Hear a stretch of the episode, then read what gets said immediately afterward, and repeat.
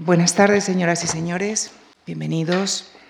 Como ustedes eh, saben, hace un siglo se inició la primera de las dos grandes confrontaciones europeas y mundiales, la llamada Gran Guerra, que sería el origen de profundos cambios sociopolíticos europeos que también afectarían a España. Un siglo más tarde, les proponemos revisar el camino común transitado desde entonces entre España y Europa.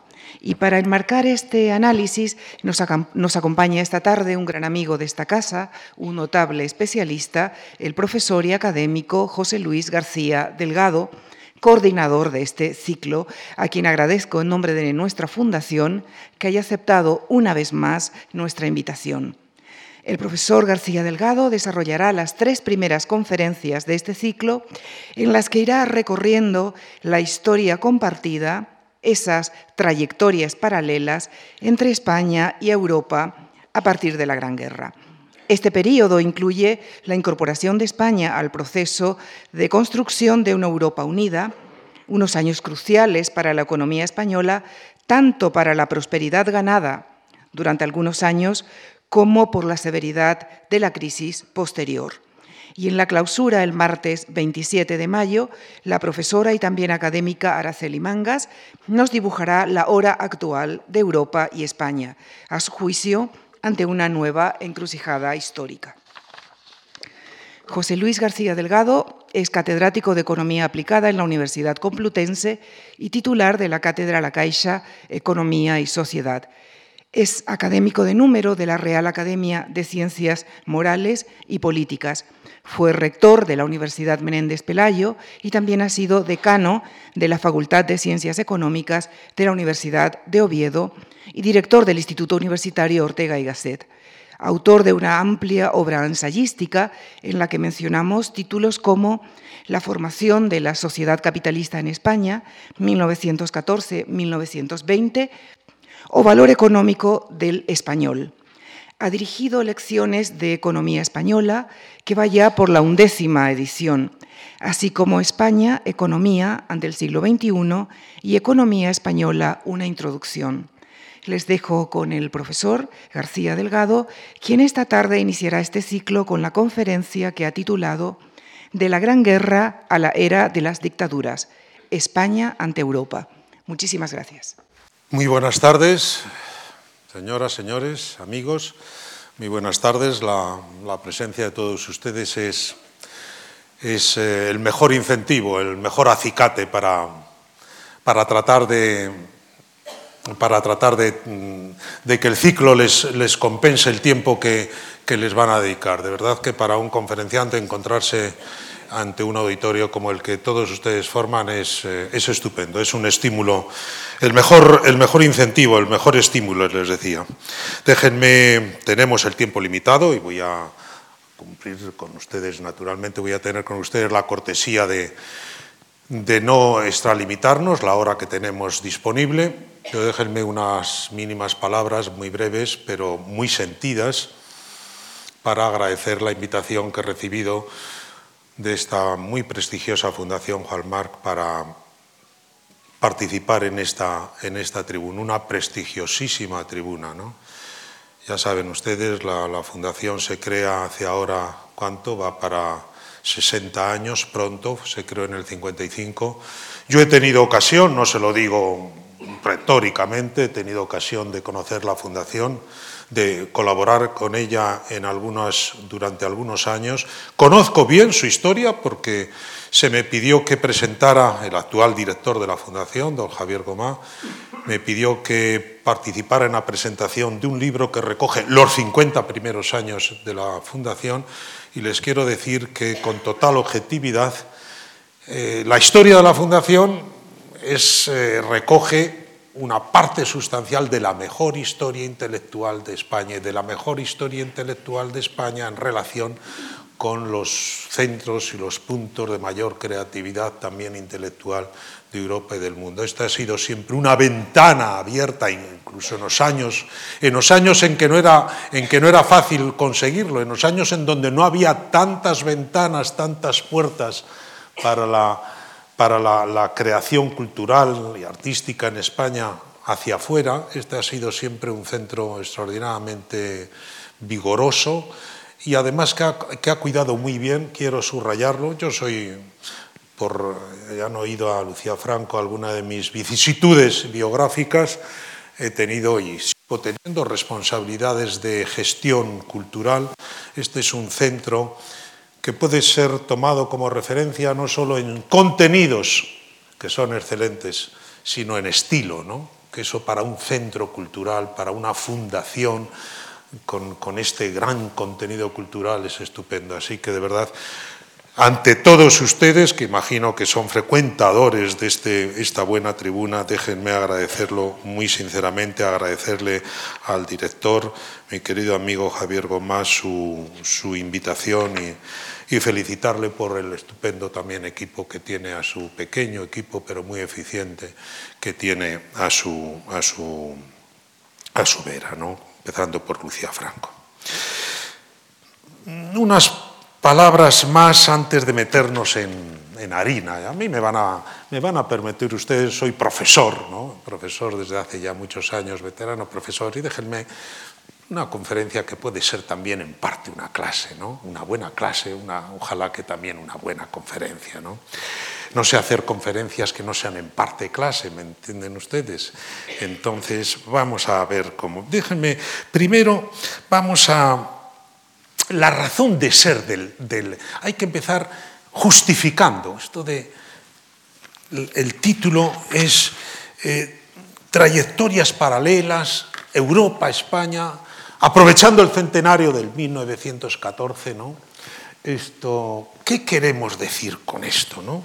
Eh, el pulso de la modernización, ¿no? que es en definitiva la historia del 20. ¿no? en Europa y en España. ¿Qué queremos decir con esto? Primero, recordar, lo saben todos ustedes, este es un, eh, eh, estamos en una fecha en donde, hombre, es difícil esquivar la coincidencia en, en actividades de este tipo, algo, alguna programación, algún, algún curso de conferencias, algún tipo de acto que no tenga en cuenta la la suma de coincidencias que se produce este año con relación a aniversarios muy señalados en la historia de Europa y del mundo. ¿no?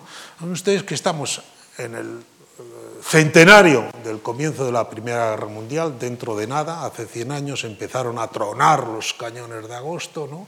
puedo utilizar el título de un libro muy bonito, recientemente editado. ¿no?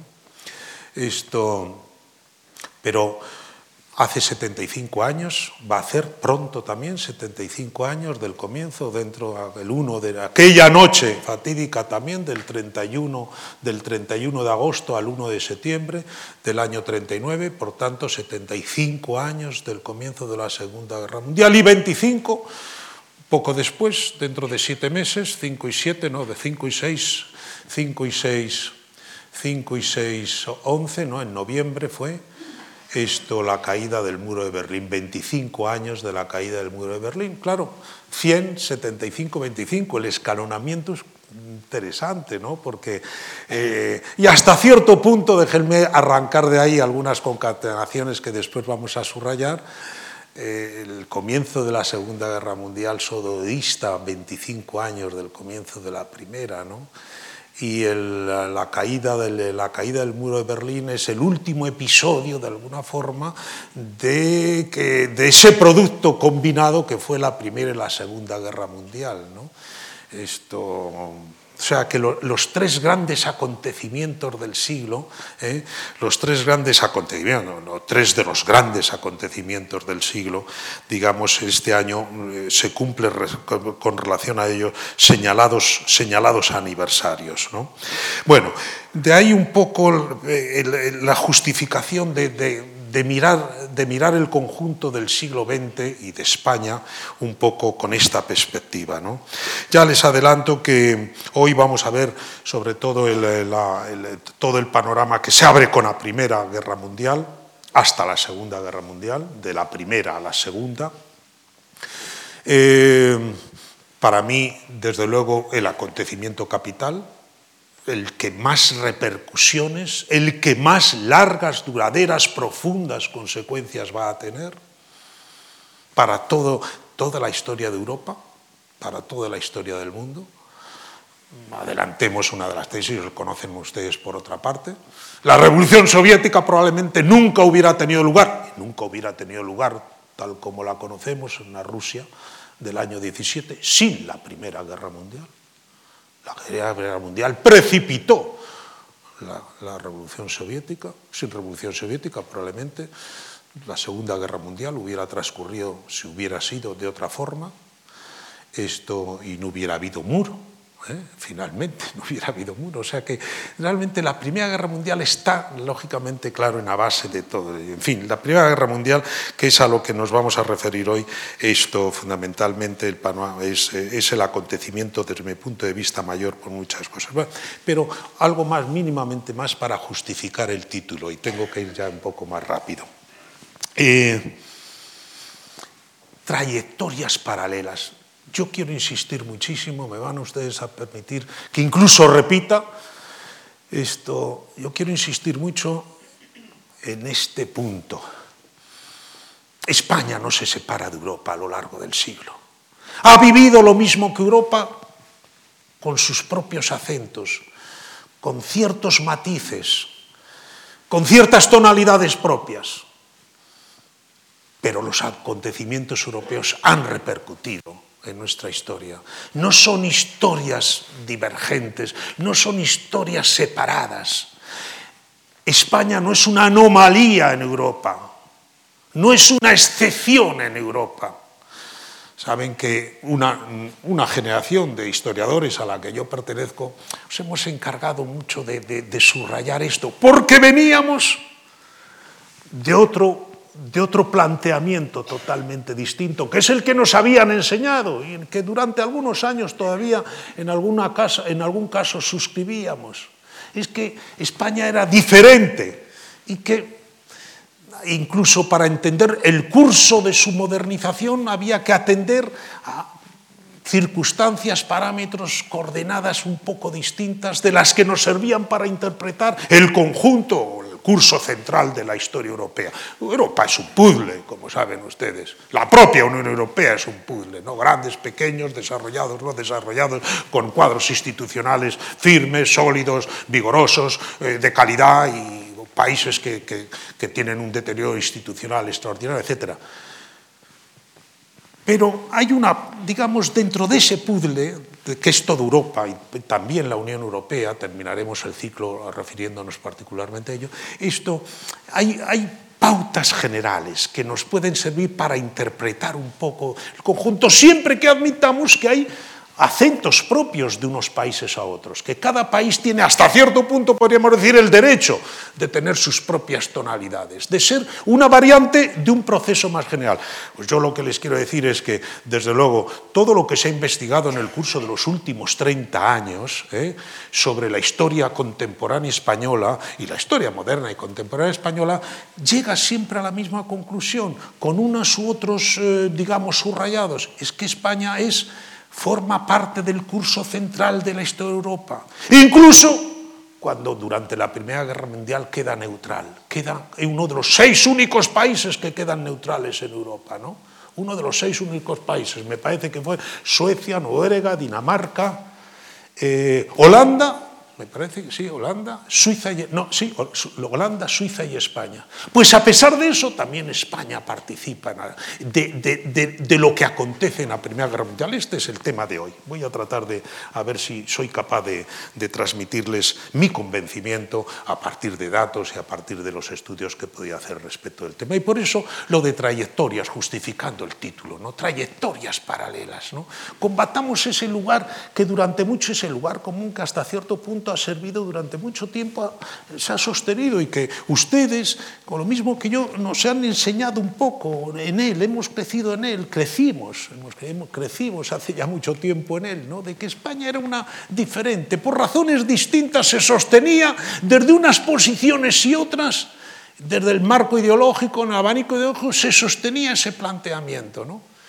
Quiero decir que lo que, insisto, hoy tendemos muy unánimemente los estudiosos de la historia contemporánea española a subrayar justo lo contrario. Somos una variante de la historia más general europea. Una variante a veces con ciertos tonos brillantes, otras veces con tonos mucho más apagados, a veces más discretamente, otras veces menos discretamente, pero una variante de lo que es la historia general. Esto de la variante viene no nos podemos detener a un grandísimo historiador español, maestro de, muchos de, las gentes de mi generación, don José María, no le quito el don porque era un maestro, le considero un maestro, José María Jover Zamora, él hablaba de la ilustración española, que también en, ciertas, en, cierta, en cierta época se decía que la, la ilustración europea aquí apenas había tenido eco, había tenido reflejo. No, él decía no, aquí es que quizá no la conocemos bien. Cuando la empezamos, cuando la empezamos a rastrear con un poco de detalle, acaba siendo, hay una ilustración en España que dice, era, decía su expresión, una variante discreta de la ilustración europea, incluso de la mejor ilustración europea. Decía, variante discreta la española. Pues en términos de modernización general, entendiendo por curso de la modernización, pensemos ahora en el siglo XX, aunque no es solo exclusiva del siglo XX, pero desde luego el siglo XX en España, en términos de digamos, de transformaciones, de modernización, de crecimiento económico y las transformaciones sociales y culturales que, que, le acompañan, ese, todo que es el curso de la modernización en España ha estado muy emparentado, paralelo en definitiva con el europeo. Bueno, esa es la, esa es la, tesis fundamental, nada más decirles esto que la cuarta conferencia voy a tener el placer de estar con ustedes las tres primeras, esta semana y las dos de la semana que viene. Hay una tercera, una cuarta, perdón, que será el día 27 de Araceli, la profesora Araceli Mangas. Déjenme, yo la acompañaré ese día, pero déjenme decirles que van a tener de verdad la, la suerte de escuchar a una profesora excepcional, tengo yo por ella realmente una admiración intelectual muy grande, catedrática de Derecho Internacional Público y de Relaciones Internacionales. Ya verán que ya verán qué, consistencia al mismo tiempo que, brillante dentro de una gran modestia que es siempre un atributo, un atributo, ¿no? dicho como atributo. ¿no? Bueno, esto nada más, eh, como nos hemos extendido un poco más en la introducción porque era plantear un poco el tema general y vamos a ello. Le decía a Lucía Franco hace un momento que traigo mucho material, voy a ver, cómo, a ver si soy capaz de resumir lo fundamental. Fíjense, en, cuatro conferencias, contando con la de Araceli Mangas, tres por mi parte que me gustaría llegar hasta casi el presente, hasta la víspera del presente, para dejarle el presente propiamente a Araceli Mangas, que va a hablar del estado de la Unión, del estado de la Unión Europea, en definitiva, y dentro de ella de España, dos días después del 25 de mayo. Un momento es como si lo hubiéramos, como si lo hubiéramos elegido las fechas, ¿no? Esto, pero luego lo que quiero decir, claro, teniendo yo que arrancar de la víspera del 14, de 1914 hasta hoy, tres conferencias tenemos que ser muy esquemáticos. Tengo que ser muy esquemáticos, ustedes lo tienen que comprender y me tienen que disculpar, quizá que en algún caso sea especialmente, tenga que incurrir en ciertos esquematismos. Sí les quiero decir que desde luego, hasta donde yo sea consciente, que espero que el esquematismo en ningún caso sea tergiversación de la realidad. ¿no? Pero tengo que, ser simplificar, en definitiva, esquematizar.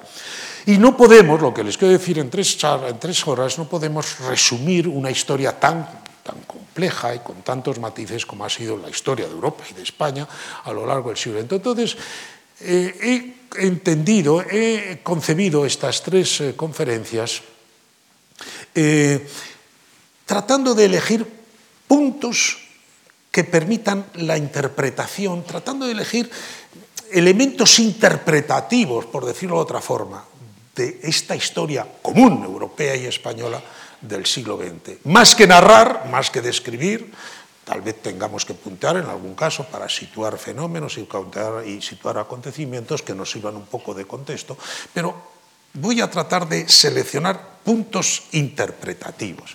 Y desde esa perspectiva, esto, desde esa perspectiva, eh, la conferencia de hoy, que es la primera de las conferencias, que es aquello, decíamos, de la Gran Guerra a la Europa de las dictaduras.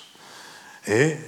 Eh, y España ante Europa, me parece que es la primera conferencia, es que va, la Europa de las dictaduras, como saben ustedes, es la Europa de los años 20-30, ¿no? Hasta 17 países europeos conocen sistemas dictatoriales. No fue la guerra civil la única española, la única, hubo varias guerras civiles. Hay un libro de Stanley Payne de hace poco, me parece Spain, que las guerras civiles de Europa, ¿no? 17 países, 10 de ellos con prácticas fascistas propiamente dichas, de uno u otro tono, ¿no? De uno otro tono, con elementos muy comunes. ¿no? Esto, la Europa de las dictaduras, algún autor incluso ha, acentuado las tintas, ¿no? la era de las tiranías. ¿eh? la era de las tiranías, algunas de esas dictaduras realmente devino en, verdaderos regímenes tiránicos. ¿no?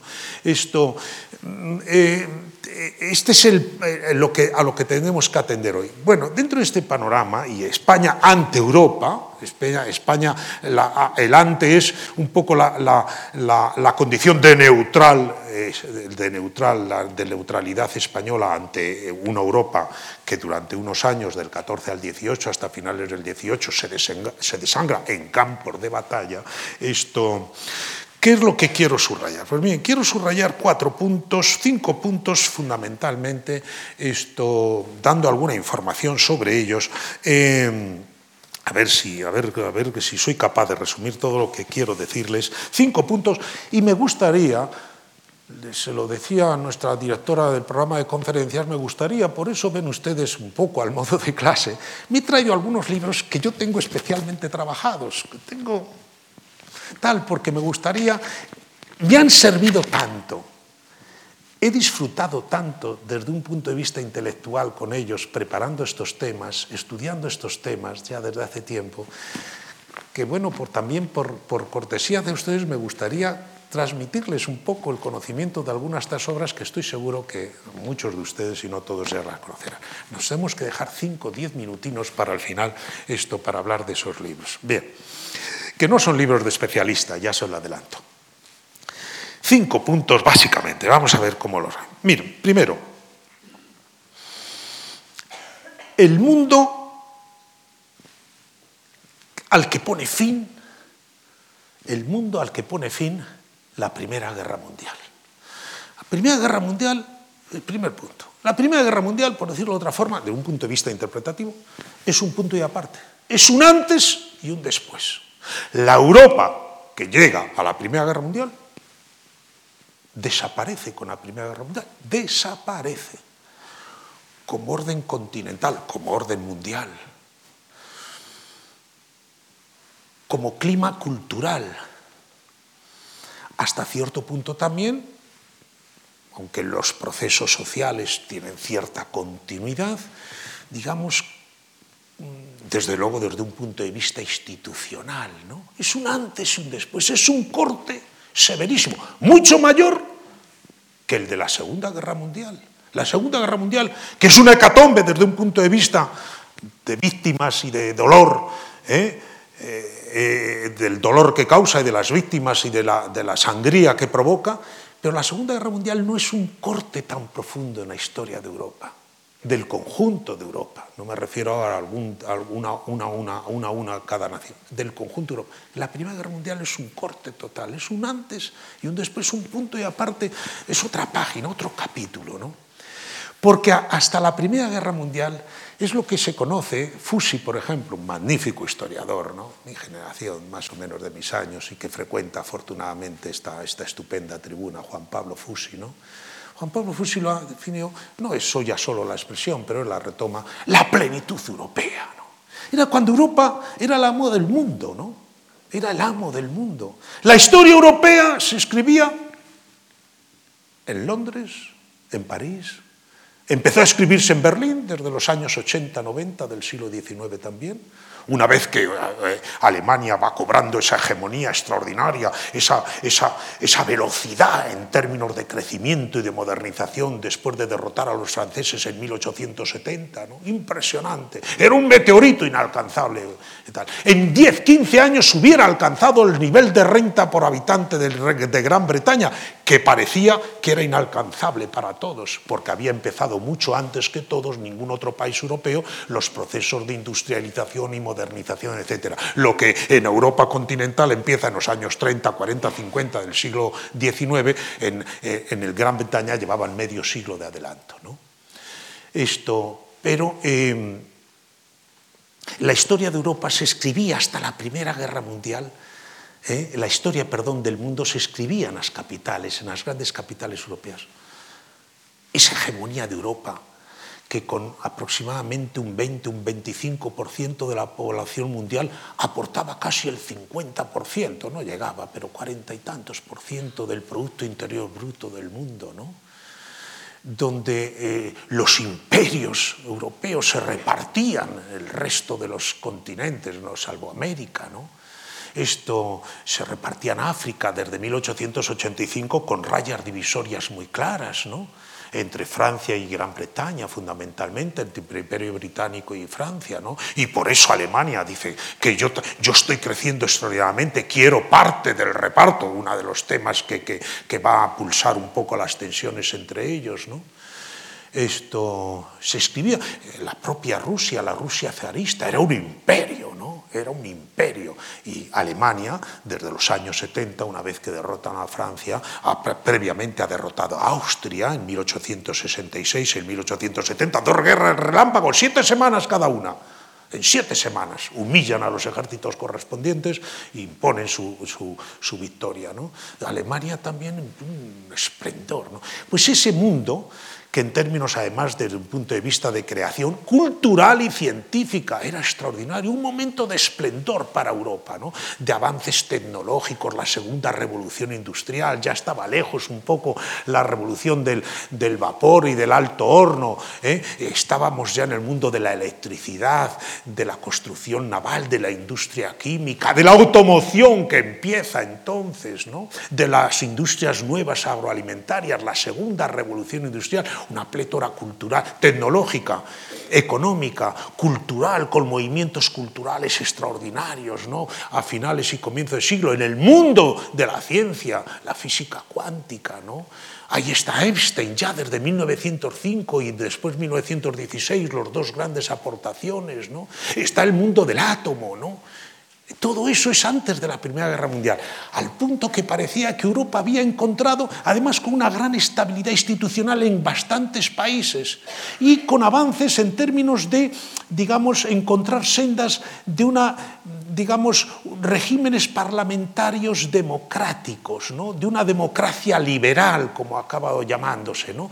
Más menos en unos países más, en otros menos, más resistentes unos, menos, más avanzados otros, pero era un mundo que presentaba dentro de todo de reformas sociales, porque había grandes movimientos de masas ya organizados en sindicatos de clase y en partidos, en partidos obreros que empezaban a tener representaciones parlamentarias. Es como si aquel mundo hubiera encontrado un punto de armonía, un punto en donde, digamos, comenzaba a, procesar bien, no sé si el término es adecuado, a procesar bien los acontecimientos que el día a día traía. ¿no?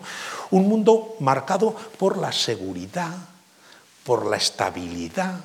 No había habido grandes guerras desde las napoleónicas y las pocas guerras que había eran muy lejos del centro de Europa. En Sudáfrica, la de los Boers, algunas en los Balcanes, una, algún conato, eh, fuera de Europa, ¿no? en China, los Bosser, esto, eh, salvo el, episodio de la guerra franco-prusiana y la guerra eh, eh, prusiano-austriaca, ¿no?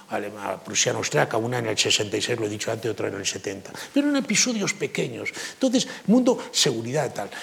Eso es lo que se rompe y salta por los aires para siempre, ¿no? De la Primera Guerra Mundial no solo saldrán 15 millones menos de europeos que se quedan, que se quedan en los campos de batalla y 30 o 40 millones de, mutilados, de heridos, etcétera, desaparecen cuatro imperios. Imagina usted lo que es cuatro imperios en cuatro años. Desaparecen cuatro imperios, seis años, porque el otomano dura dos o tres años más. Pero a finales del 18 no existe imperio, no existe el imperio alemán, no existe el imperio zarista. No, existe el imperio austrohúngaro, que parecía, una vez estabilizado, que era para siempre. ¿no? La propia longevidad de Francisco José alimentaba eso, ¿no? Un reinado de 68 años, bueno, como el de la reina Victoria, 62, ¿no? Me parece, o 64. La reina Isabel lleva 62, ¿eh? Esto, eh, por ahora, y parece que le queda cuerda. Entonces, eh, pero la propia longevidad de Francisco José, del emperador austriaco, eh, austrohúngaro, esto daba esa sensación tal. Hay un libro maravilloso, y lo intercalo, déjenme entre paréntesis así, descansamos un poco, que es este de Stefan Zweig. Que lo, ustedes, Zweig, saben ustedes que muchos de, muchos de nosotros, lo veo un poco por la edad de ustedes, que somos de la, un poco coetáneos de las mías quintas, esto, eh, eh, creíamos que era un autor de lecturas juveniles, autor de lecturas juveniles, un autor absolutamente prodigioso, que no tuvo suerte de que no diera el premio Nobel. ¿Por qué? Porque tenía demasiado éxito. Parece que quienes tienen demasiado éxito son, alcanzan gran popularidad, hacen bestseller, se, se, les resiste el premio Nobel por unas cosas u otras. Bueno, esto es una tontería, una, una, una esto. Pero no tuvo el premio, un autor absolutamente prodigioso, ¿no? 1883, el mismo año de Ortega, por cierto, 1942.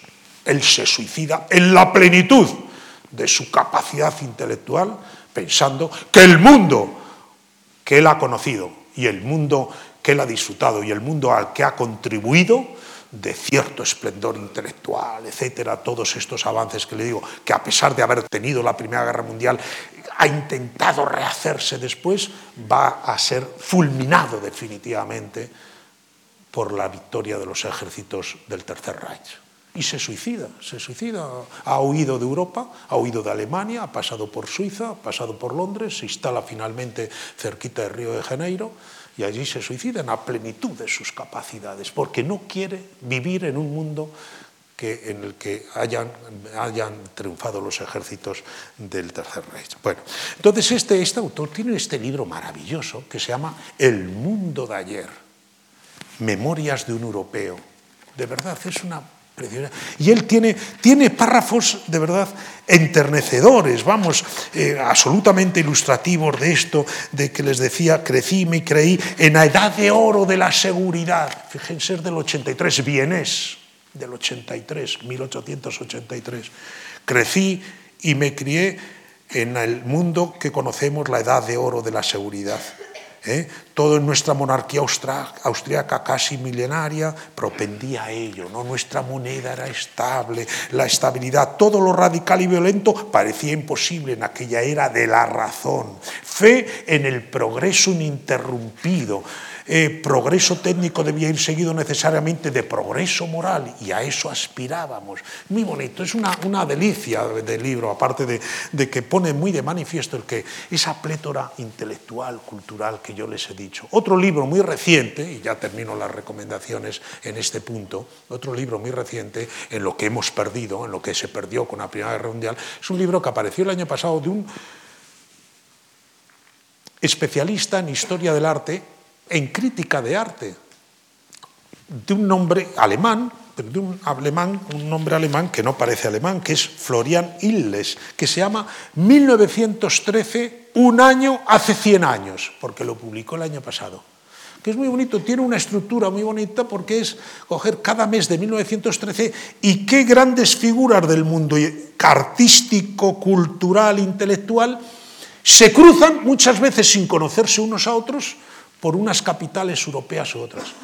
Y la plétora, realmente la riqueza de nombres que aparecen en, esos, en esos episodios que él escoge en Zúrich, en Múnich, en Berlín, en Praga, Kafka, en, eh, en Viena, en París, en Londres es impresionante, ¿no? Muy impresionante. Ahí están grandes pintores, grandes músicos, grandes, eh, grandes científicos, grandes psicólogos, ¿no? Está el mundo de Freud y de sus primeros grandes discípulos, etcétera, ¿no? Muy impresionante ese libro. ¡Qué Europa, ¿no? ¡Qué Europa más bien! Bueno, pues eso es lo que desaparece con la Primera Guerra Mundial en medio y es por eso una verdad hecatombe.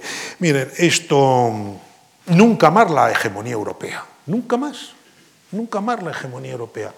Después de la Primera Guerra Mundial, la historia del mundo ya se empieza a escribir fuera de Europa, fundamentalmente con emergencia como gran potencia mundial, que lo sigue teniendo hegemónica hasta el presente de Estados Unidos. Estados Unidos irrumpe en el escenario mundial, como saben ustedes, primero toca la puerta con cierta, con cierta consistencia, derrotando al más viejo imperio español, 1898, al imperio español. Pero toca la puerta para que se entrara. Y ¡bumba! La abre de par en par, participando en el último año de la guerra y protagonizando la conferencia de paz. El presidente Wilson, norteamericano, se viene un mes a París para presidir él las reuniones constitutivas y primeras de la conferencia de paz, que va a durar todo un año, pero durante un año, durante un mes está él en París, imaginen ustedes, el presidente Wilson de los Estados Unidos está en París, para demostrar que quien, digamos, quien es el, primus inter pares, desde luego, es él. ¿no? A partir de la Primera Guerra Mundial, la hegemonía europea empieza a declinar hasta el presente. ¿eh? hasta el presente, no ha dejado de declinar hasta el presente en términos de interlocución internacional, en términos de hegemonía internacional, en definitiva. Probablemente, como ha dicho algún autor, Europa ha perdido la hegemonía del mundo después de occidentalizar, europeizar en en, bastantes sentidos a una gran parte del mundo, en términos de, por lo menos, valores, pautas culturales, etcétera, instituciones ¿no? que han tenido su cuna, su origen en Europa, pero en términos de, presencia, de interlocución, de fuerza, de influencia, de influencia fuerte, en términos eh, fuertes, ha perdido. Es la Primera Guerra Mundial la que pone fin a la influencia europea, a través, como saben ustedes, de todos unos acontecimientos que no podemos narrar. Segundo punto, he dicho cinco puntos interpretativos. Vamos, primero, el mundo de ayer, la plenitud, el final de la hegemonía europea. Segundo, azar y necesidad. Reflexionemos, el azar y la necesidad, cómo se entremezclan en la historia de los seres vivos, nos dicen los biólogos, azar y necesidad, siempre combinan los biólogos eso, es decir, la cadena de la evolución, hay azar hay y necesidad. O sea, hay eslabones azarosos a partir de los cuales se crean, estoy hablando, me consta, ante algún buen biólogo molecular o buena bióloga molecular, espero que no me, eh, no me, contra, no me, no me desdiga después, no me refute, pero hay azar y necesidad. ¿no? Yo me acuerdo aquel viejo libro del de, francés premio Nobel, biólogo Jacques Monod, que se llamaba El azar y la necesidad, que es muy bonito, hasta donde lo entendíamos los profanos en el tema. ¿no? Entonces, miren, yo lo que les quiero subrayar es que aquella hecatombe que fue la Primera Guerra Mundial, con aquella desarticulación del, mapa europeo, hay una combinación de azar y necesidad que un poco estremece. Necesidad.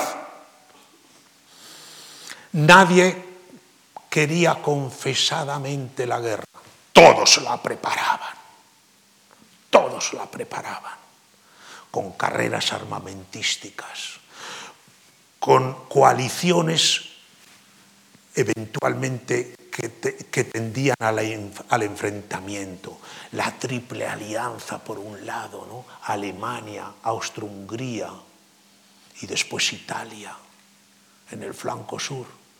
Y frente a ellos la triple entente que acabarían denominándose aliados como después de la Segunda, la Segunda Guerra Mundial, Gran Bretaña, Francia y Rusia para hacer un efecto, digamos, de, envolvimiento a los imperios centrales austrohúngaro y alemán. ¿no? Nadie quería la guerra confesadamente, probablemente todos la preparaban. Hay algún autor, autora, que ha dicho muy bien, hombre, de las frases hay que oír aunque sean muy redondas, pero de vez en cuando hay que utilizarlas. Déjenme, eh, la frase es tan redonda que la tengo que decir redonda La guerra no es un accidente, es un resultado. Está muy bien. En parte necesidad. Y, había resentimientos, resentimientos avivados, alimentados de los franceses contra los alemanes, porque los franceses habían sido humillados en la batalla de Sedan, en la guerra franco-prusiana. En seis semanas los, alemanes se plantan en París. Y el emperador y el emperador que lo va a ser alemán se hace coronar ¿dónde? En el Salón de los Espejos de Versalles, para que quede constancia, para que tomen nota este, este, este pueblo derrotado. Yo me hago coronar emperador de Alemania en Versalles. Y eso, eso fue generando, debidamente cultivado por unos u otros, por unos u otros órganos de expresión, por unos u otros comunicadores, por unos otros centros de, creación de pensamiento, eso Y después está el tema fundamental, fundamental. Eso, digamos, los resentimientos nacionales, el nacionalismo un poco de grandes potencias, las rivalidades nacionales de grandes potencias. Y complementariamente las rivalidades o las tensiones de los pueblos irredentos, de, los, de las naciones sin Estado, diríamos, hay, diríamos hoy, fundamentalmente localizados, aunque no exclusivamente en el mundo de los Balcanes. ¿no? Lo mismo que después, 80, 90 años después, ha dado lugar a la última gran guerra europea, ¿no? guerra importante europea, casi la de los Balcanes a final de los 90. ¿no? Esto de pueblos irredentos, Bosnia-Herzegovina, de croatas frente a serbios, de serbios frente a austriacos. Eh, eh, dicho de otra forma, y aquí esquematizo, eh, sin duda alguna, simplifico, pero creo que no tergiverso, el verdadero alimento, no detonante, pero el verdadero factor fundamental para que lleva a desencadenar la Primera Guerra Mundial no son las luchas de clases, no es la lucha de clases, como desde hacía 50 años venían pregonando los portavoces del, mundo marxista. Fue el nacionalismo. El nacionalismo fue la, mecha que encendió la, la, conflagración europea, la primera conflagración europea. Fueron fundamentalmente factores de nacionalismo. El nacionalismo ha sido el peor enemigo de Europa. Los nacionalismos han sido los peores enemigos de Europa a lo largo del siglo XX. Eso sí que se puede decir y se puede subrayar y desde luego se puede, se puede documentar. ¿no? Entonces hay algo de necesidad porque todo el mundo, nadie quería la guerra, confesadamente, pero todos la preparaban. Los altos estados mayores, los albiratagos, tenían planes perfectamente elaborados para invadir a la potencia vecina. Desde hacía tiempo siempre se cita el plan Schlieffen de un alto general, alto estado mayor, un general alto estado mayor alemán, que era cómo llegar a París en seis semanas. No por Sedán, como la vez anterior, porque se habrán fortificado, se habrán preparado, sino dando la vuelta por Bélgica y entrando, haciendo una circunvalación para llegar por, por el occidente a París. Y eso se estudiaba en todas las escuelas militares y se lo sabían, dice Fusi con mucha gracia, se lo sabía de memoria, casi era un, examen de, digamos, de, para terminar el curso correspondiente, todos los generales alemanes se lo sabían de memoria, ¿no? Y está hecho en los años, en los años 90 y terminado, digamos, la última versión de 1905, ¿no? Entonces hay algo de necesidad, todos estaban preparándose. Y después algo y si quieren ustedes, hay algo de azar. El azar, y tengo que ver rápidamente, esto sí que sería la parte descriptiva, que es la que conocemos más, porque sobre todo estos meses pues, nos lo están repitiendo, el azar de un atentado. El atentado se venía preparando, pero el atentado tuvo mucho de azaroso. Ya saben que los, eh, los jóvenes que atentan contra el archiduque Francisco Fernando, heredero del trono de, la, de Francisco José, esto en su visita a Sarajevo, provincia de Bosnia, que era una provincia anexionada al imperio austrohúngaro, eh, eh, jóvenes, lo hice estupendamente, uno de los libros que se han editado recientemente, después lo citaré, una maravilla, dice, se parecen mucho a los fanáticos, digamos, del mundo del terrorismo islámico actual, ¿no?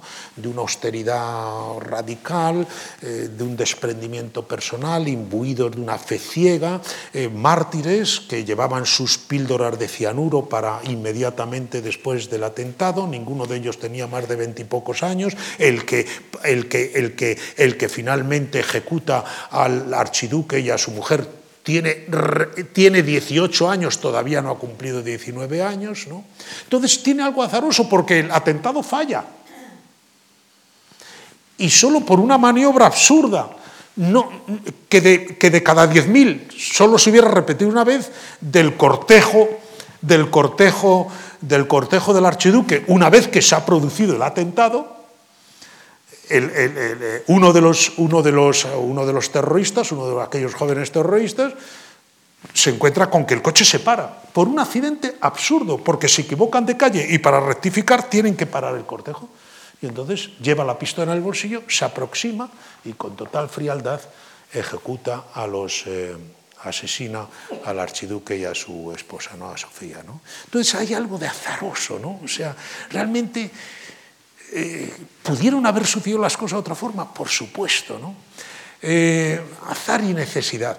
Eh, hay elementos, por otra parte, que alimentaban un poco todo aquello. No me quiero detener, pero miren, una de las cosas que a mí más me llama la atención en repasando todas aquellas, eh, repasando aquellas circunstancias, el clima belicista Nadie quería la guerra, pero todo el mundo alimentaba un clima de cierta belicosidad en aquella época. En aquel mundo de la seguridad, de la estabilidad, de no sé qué, que la violencia no era posible, nos dice, un poco, digamos, eh, idealizando un poco las cosas en el recuerdo de Stefan Zweig, pero había mucha belicosidad en el ambiente. Prueba, ¿eh? la prueba del 9, como diríamos en mi generación, ahora ya dicen otro tipo de producto, ¿no? otro tipo de... La prueba del 9, que cuando se declara la guerra, son centenares de miles los voluntarios que abarrotan las oficinas de reclutamiento en todas las capitales y ciudades europeas. En Londres llegaron al millón.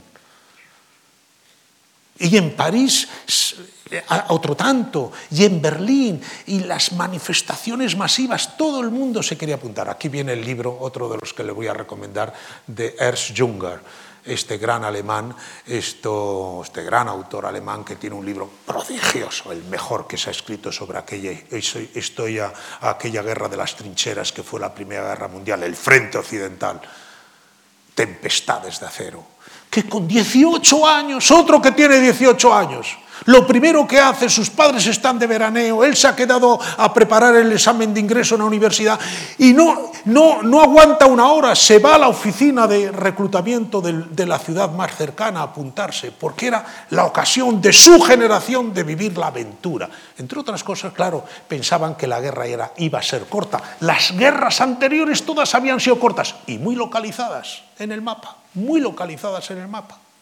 No se habían extendido y no habían pasado más de seis, siete semanas. Incluso en el lejano oriente, en el extremo oriental de nuestro mapa, tal como lo vemos nosotros, la guerra ruso-japonesa 1905, 11 meses. Las guerras se iban a ser cortas y localizadas. La multitud despide a los voluntarios en París, en la Plaza de la Concorde. Hay muchos testimonios, también gráficos, diciendo, en Navidades en Berlín, en Navidades en Berlín y en, y en, y en Nochevieja de nuevo en París. Todos estaremos de nuevo reunidos después de haber conquistado Berlín. Y lo mismo los ingleses, ¿no? También pensaban llegar a Berlín antes de terminar el año y volver. Robert Grace, otro, otro testimonio estupendo literario. ¿no? Esto, hay, hay centenares de miles. ¿no? Esto yo les voy a citar solo algunas cosas. Entonces, ese es un elemento tal, eso anima, digamos, eso de alguna forma conforma aquel ambiente. Bueno, no me puedo detener más y tengo que, aunque sea puntear, decirles algo más de los siguientes puntos. Factores que se combinan, circunstancias que concurren un poco, que hacen que azar y necesidad, una vez más, en la historia humana se combinen, ¿no? Se combinen, ¿no? Esto, eso de que no es un accidente, acaba siendo un resultado, pero en el momento en que se produce y la forma en que se produce, tiene algo de azaroso. ¿no? Que todos preparaban la guerra, déjenme añadir solo esto, lo pone de manifiesto lo que pasa entre el 28 de junio del año 14, el día del atentado, y el 2 de agosto, por tanto cinco semanas, en que, comienza en que comienzan las movilizaciones. Seis millones de hombres se movilizan en una semana. Seis millones. Estaba preparado, claro. Todo el mundo tenía preparado que invadir al país que consideraba que dándole el primer golpe produciría un, digamos, sería un, golpe irreversible y definitivo. ¿no? Y por eso los rusos entran en Austria, los austriacos entran, los austriacos entran, eh, los austriacos en Rusia por otro lado, los alemanes en Bélgica para llegar a Francia, pero también por Rusia, los ingleses se vienen al norte de Francia y de Bélgica para llegar a ver. O sea, la movilización es general, ¿no? En, en una semana, 6 millones de hombres. Hay que esperar al 3 de agosto porque durante todo un mes, del 28 de, junio al, 28 de julio, está, no saben lo que hacer las cancillerías europeas, cómo responder a esto que se supone que ha sido una provocación de Serbia, porque los, los terroristas de alguna forma, digamos, estaban protegidos por Serbia, y Bosnia era una provincia del imperio austriaco reivindicada, na, nacionalismo, no lucha de clases, nacionalismo, reivindicada por Serbia, entonces, que, qué es lo que va a hacer Austria-Hungría con Serbia? Hasta que Austria-Hungría, dicen que aconsejado por los alemanes, eh, les declara un ultimátum, un ultimátum que al decir de los estudiosos del tema era prácticamente imposible de cumplir en todos sus puntos. Me parece que tenía diez, cumplen nueve los serbios, menos uno, que era permitir que las fuerzas de seguridad y policíacas de Austria-Hungría entraran en el propio territorio serbio para, digamos, investigar y detener a los posibles grupúsculos terroristas. ¿no? Digamos, eso era, claro, era una cesión de soberanía que probablemente no podía y que quizá quien lo, lo, puso allí sabía que eso no se podía cumplir. E inmediatamente dan 48 horas y a las 48 horas, el 1 de agosto, se empiezan los movimientos y el, entre el 2 de agosto y el 7 de agosto, una semana, toda Europa está todas las fronteras europeas, de toda la, de toda la, de toda la gran Europa central, que va desde, va desde, desde, desde París hasta, hasta Moscú, está, está, digamos, están entretejidos los, los movimientos masivos de hombres. ¿no?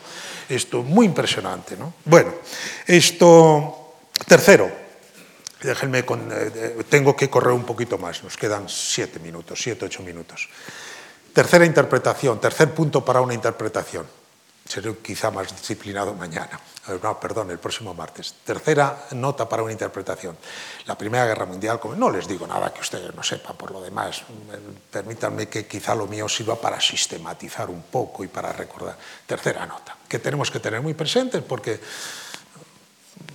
tenemos que tener presente. Cierre en falso. La Primera Guerra Mundial se cierra en falso. Hay vencedores y vencidos, pero los vencedores imponen tales condiciones a los vencidos que van a alimentar desde el mismo momento en que se termina el resentimiento de los vencidos y los vencidos harán todo lo necesario cuando las circunstancias sean propicias para la revancha. Ese es dicho muy elementalmente, muy simplificadamente, pero, pero absolutamente ateniéndome a la, a la verdad de los hechos tal como los conocemos. Vencedores y vencidos. Y los vencedores imponen tales condiciones que los vencidos tendrían que buscar en el medio plazo la revancha. Hay dos observadores absolutamente excepcionales en la conferencia de París. Uno en la delegación alemana. Fíjense, la delegación alemana, conferencia de París, vencedores y vencidos. No les dejaban entrar a los alemanes en la conferencia. En las sesiones importantes nos dejaban fuera. Hasta ahí llegaban las cosas. Pero en la delegación alemana hay una de las cumbres de la, historia intelectual europea del siglo XX, siempre, que es Max Weber, el, gran sociólogo, que muere un poquito después, en el 20 o en el 21, ¿no? Y tiene, tiene párrafos estupendos en algún escrito que dejó. Una noche de oscuridad polar se va a tender sobre Europa. Dice, no tardarán más de diez años en conocerse las consecuencias nefastas de este proceder. Se equivocó por poco, porque Hitler en el año 33 ya está en el poder. O sea que se equivocó por tres o cuatro años. Y con Hitler viene todo lo demás. Y el otro observador está en la delegación, está en la delegación inglesa, otro portento, John Maynard Keynes, el gran economista, el economista posiblemente más influyente de todo el siglo XX.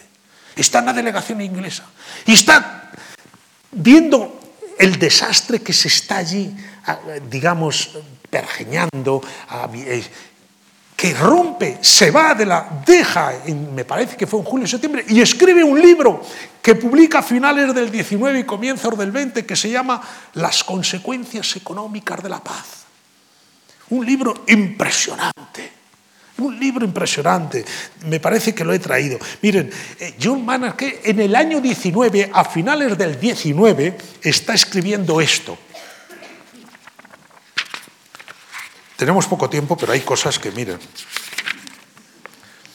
si lo que nos proponemos es que por lo menos durante una generación Alemania no pueda adquirir siquiera una mediana prosperidad, si creemos que todos nuestros recientes aliados, si creemos, creemos que todos nuestros recientes aliados son ángeles puros y todos nuestros recientes enemigos, alemanes, austriacos, húngaros y los demás, son hijos del demonio, si deseamos que año tras año Alemania sea empobrecida y sus hijos se mueran de hambre y enfermen y que esté rodeada de enemigos, entonces rechacemos todas las proposiciones de este capítulo, en donde dice que hay que proceder otra y particularmente las de ayudar a alemanas.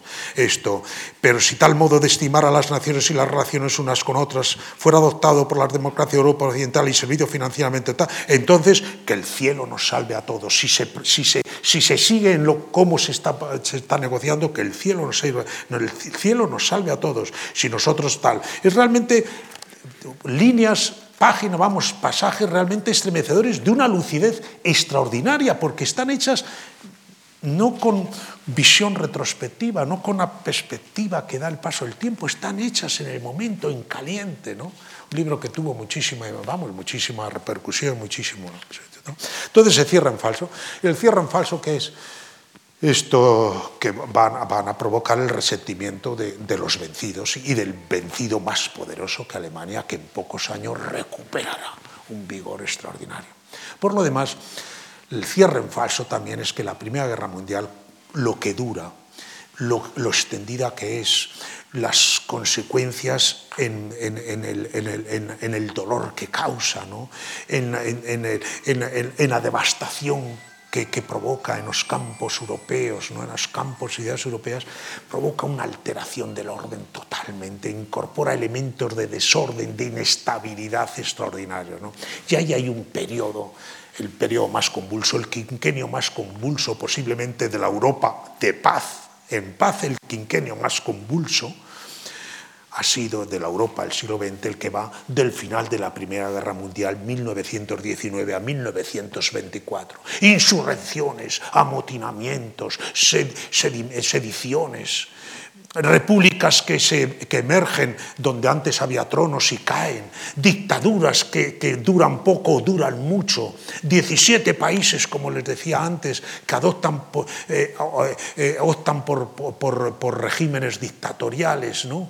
Eh, procesos de inflación extraordinario, la hiperinflación en, en, Alemania, ¿no? con datos que hoy nos sobrecogen, ¿no? eso que dice Stefan Zweig, por la mañana me costaba el diario 50.000 marcos y, el, y, y, el, y, si me descuidaba, iba por la tarde al kiosco, me costaba 100.000, y está hablando del año 17, 18 no del año 23, hasta el 23 dura la hiperinflación, que esas imágenes que hemos visto de ir a la compra con carretillas de, billetes de mil, de diez mil marcos, ¿no? para hacer la compra. ¿no? Esto, la desarticulación del orden es extraordinario. Y miren, también tengo que esquematizar, saben ustedes, esa siempre, esa sentencia de Goethe, ¿no? que, hay que hay que utilizar con cuidado, ¿no? Pero que es tremenda, ¿no? Prefiero la injusticia al desorden. Europa optó muy mayoritariamente por la injusticia antes que para hacer frente al desorden. Prefiero la injusticia al desorden. Y si para obtener un mínimo de seguridad, que la he perdido totalmente, de mis propiedades, de mis vidas, tengo que sacrificar la libertad, en definitiva, la sacrifico. Prefiero la injusticia, en ese sentido, metafóricamente, al desorden. Y eso fue la Europa de las dictaduras durante los años 20 y los años 30. España está incorporada. Nuestra dictadura es del año 23, un año después de la marcha sobre Roma de Mussolini, un año antes que la dictadura de Horthy en, en, Hungría, y así hasta 17 países, ¿no? Así hasta 17 países. Eh, un cierre en falso, un cierre en falso y sus consecuencias con ese quinquenio turbulento y la crisis de los años 30. A toda esa crisis de los años 20 le sucede después, le va a venir, para enlazar con la Segunda Guerra Mundial, la crisis de los 30. Es que en esa Europa, que solo se está reponiendo malamente, trabajosamente, al final de los años 20 le llega el shock tremendo de la Gran Depresión, que cruza el Atlántico a lo largo del 30, la crisis bursátil de Nueva Yorkina del octubre del 29 y durante el 30 llega la crisis a Europa. ¿no? Esto y los años 30 son años, son años muy complicados para Europa, donde el Reino Unido tenía un 30% de paro. ¿eh? Y donde las caídas de los productos interiores brutos no eran del 3, del 4, eran del 15%. Eso fue la Gran Depresión. ¿eh? Esto, entonces, esas, eh, esas son las consecuencias, aparte que no hemos citado, bueno, se lo he dicho al principio, la consecuencia, acaso, más duradera de la Primera Guerra Mundial, ¿cuál ha sido para la historia de Europa? Perdonen que tengo que ir un poco de prisa y subrayo. La Revolución Soviética. Sin Primera Guerra Mundial no habría habido Revolución Soviética. La Revolución Soviética se produce como consecuencia de la desmoralización del ejército, del ejército zarista. En el año 16 iban cuatro millones de muertos en el ejército, en las filas del ejército zarista, y con problemas de hambruna, de desabastecimiento de la población civil, etc. Y eso es lo que provoca el malestar, que le permite a un pequeño grupo de conspiradores, de revolucionarios, hacerse con el poder. Un pequeñísimo grupo de revolucionarios. Y Alemania de por medio. ¿Quién pone a Lenin en, en San Petersburgo? Petrogrado se llamaba entonces que vivía en Zúrich, en la biblioteca. Eso lo cuenta muy bien Stefan Zweig en un capítulo muy bonito de Momentos estelares de la humanidad, precioso. En un tren blindado, dice, se llama el tren blindado.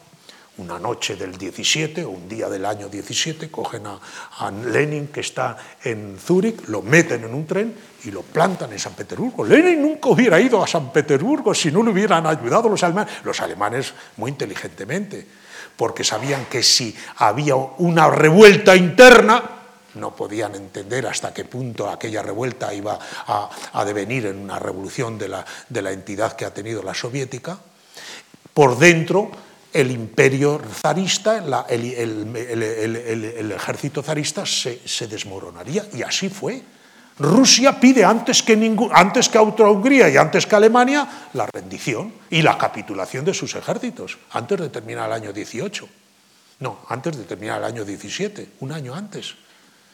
Entonces, ¿por qué los alemanes dicen hay que concentrar todas las fuerzas en el occidente? Tengo el flanco oriental y ¿cómo, cómo, cómo consigo terminar de derrotar a los rusos, que los tenían ya muy maniatados? Provocando ¿eh? Provocando una, una, insurrección desde dentro, una insurrección de la naturaleza que acabó alcanzando la Revolución Soviética. O sea que esto, lo del cierre, lo de las consecuencias de la Primera Guerra Mundial son en ese sentido extraordinarias. Bueno, y el último punto, eso lo apunto solo, y mañana, si quieren, lo, perdón, mañana, el martes lo retomamos, es España neutral el punto, iba a decir cinco, pero el cuatro y el tres los he, los he metido, los he metido en el mismo punto. El último punto interpretativo, y, y retomo, por tanto, lo que les he dicho al principio, agradeciéndoles desde luego su atención admirable, de eso estoy muy agradecido. Esto, España neutral durante la guerra, pero no indemne. Y después metida en el curso mismo de la historia central de Europa. Neutral, sí, es neutral como se ha dicho, neutral no por vocación.